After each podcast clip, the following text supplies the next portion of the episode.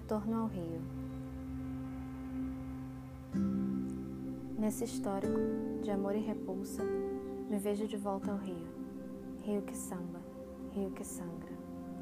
Nas segundas impressões, desencontro minhas esperanças, que se sufocam ao ver camburões e fuzis na porta de casa, em avenidas e becos.